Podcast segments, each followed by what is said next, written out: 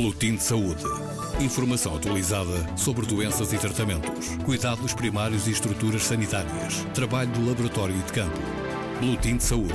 Uma edição da jornalista Paula Borges. Voltamos a cruzar o Tejo e com a repórter Rita Colasso percorremos mais uma vez as ruas do bairro da Jamaica, um pouco de África, no Conselho do Seixal. Hoje ouvimos histórias de vidas marcadas pela doença e pela procura da saúde.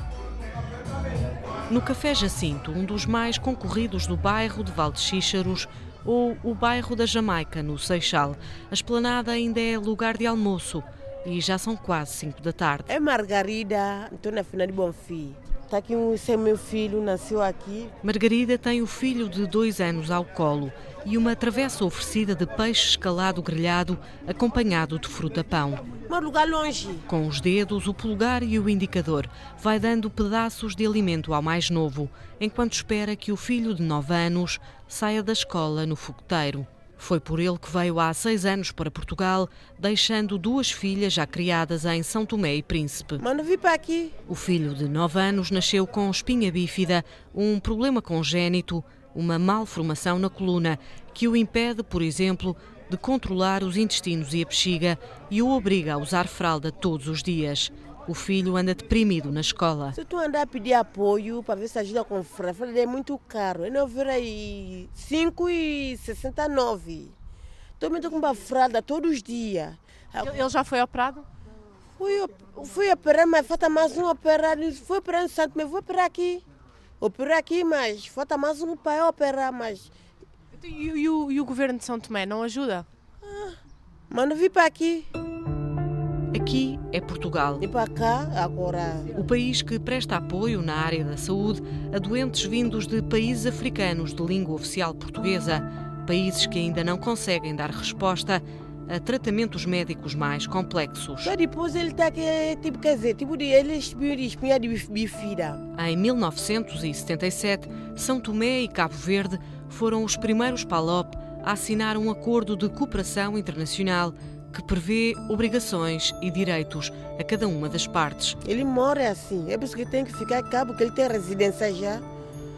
Não dá para ir para Santo Tomé. Por cá, o Estado português oferece assistência médica hospitalar, cirurgias, exames e transporte de ambulância do aeroporto ao hospital, quando é clinicamente exigido.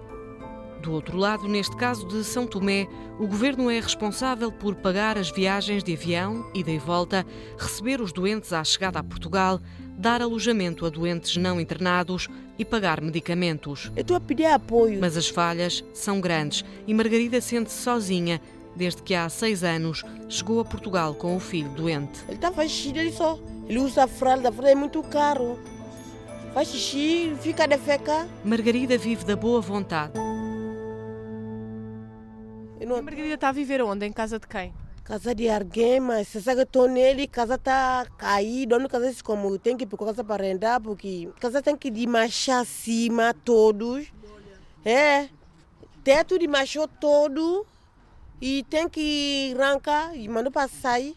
Casa fica bem longe. Bem longe do bairro da Jamaica, onde Margarida continua a desfiar com os dedos o peixe grelhado, já quase em espinhas, que um conterrâneo lhe ofereceu. Um lugar longe. Longe é a medida de Margarida, que mora a 3 quilómetros daqui.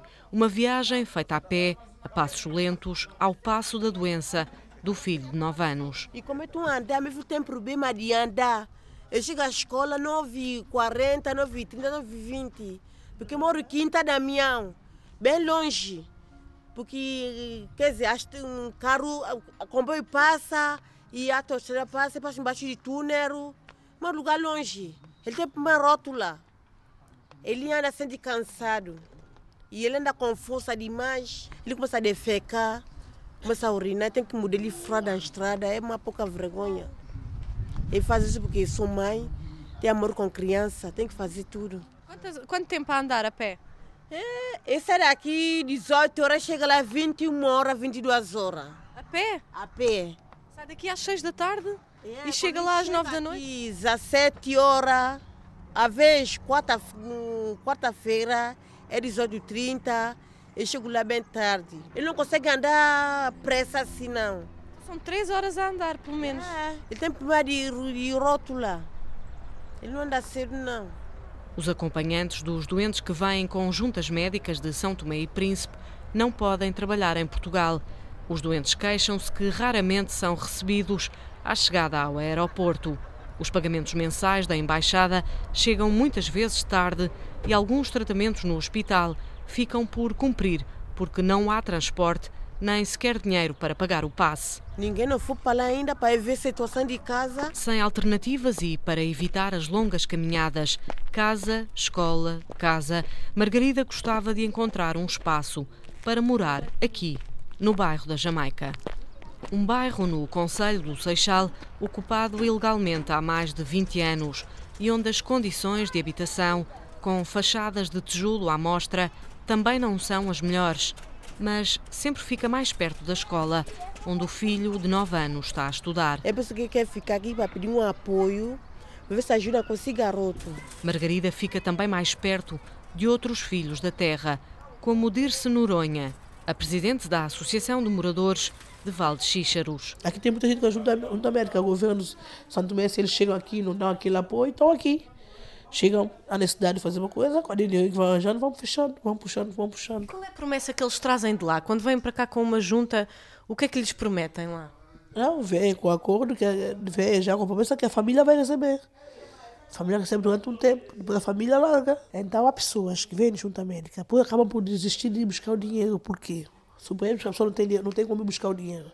Pede alguém emprestado. O dinheiro é à embaixada. embaixada. Pede emprestado a alguém. Depois, quando chega na embaixada, dizem, dizem que hoje não tem. A pessoa já está em dívida. Volta. Depois, quando outro dia que for, a pessoa vai lhe dar o dinheiro. O que acontece? Vão lhe dar dinheiro, mas aquele dinheiro, ele chega aqui para as dívidas fica sem nada. O dinheiro já está um pouco cheio para pagar o passe, para comer dia a dia. De vez em quando, nós da associação damos, mas também não temos para dar todos os meses que nossa associação, sem fundo lucrativo, não temos fundo. À porta do Café de Adelaide está o santomense Martinho Barros. Mora há 23 anos neste bairro, os anos que chegam para um apelo. Isso passa-se muito aqui porque a Embaixada de Santo Tomé e Príncipe, eu não sei se é pela natureza própria do país, depara com muitos fenómenos. Eu gostaria muito se essa transmissão passasse para alguns funcionários ou membros do governo de Santo Tomé e Príncipe ou da Embaixada, que viessem mais vezes para o Vale Xíxaro conhecer a realidade do Vale do Xíxaro, entrassem mais em contato. Há muitas pessoas doentes que têm família, têm que sair de São Tomé e Príncipe para Portugal porque não existe melhorias em São Tomé. E como nós somos muito comodativos, se eu tenho um irmão que recebe uma junta de São Tomé por uma enfermidade qualquer que vem para Portugal, ainda que eu durma no chão ou que nós dormimos mesmo na mesma cama. Mas a embaixada teria a obrigação. Obrigação, por, por obrigação, teria por obrigação da atenção cotidiana. Alojamento, pagar Alojamento, viagem. pagar a viagem. Em princípio, a embaixada paga a viagem, mas desde estar cá, acabou, morreu. Em pleno bairro da Jamaica, no Conselho do Seixal, o drama aqui retratado, o drama de quem sai do país em que nasceu para longe receber tratamento médico. Reportagem de Rita Colasso. Boletim de Saúde. Informação atualizada sobre doenças e tratamentos, cuidados primários e estruturas sanitárias, trabalho do laboratório e de campo. Boletim de Saúde. Uma edição da jornalista Paula Borges.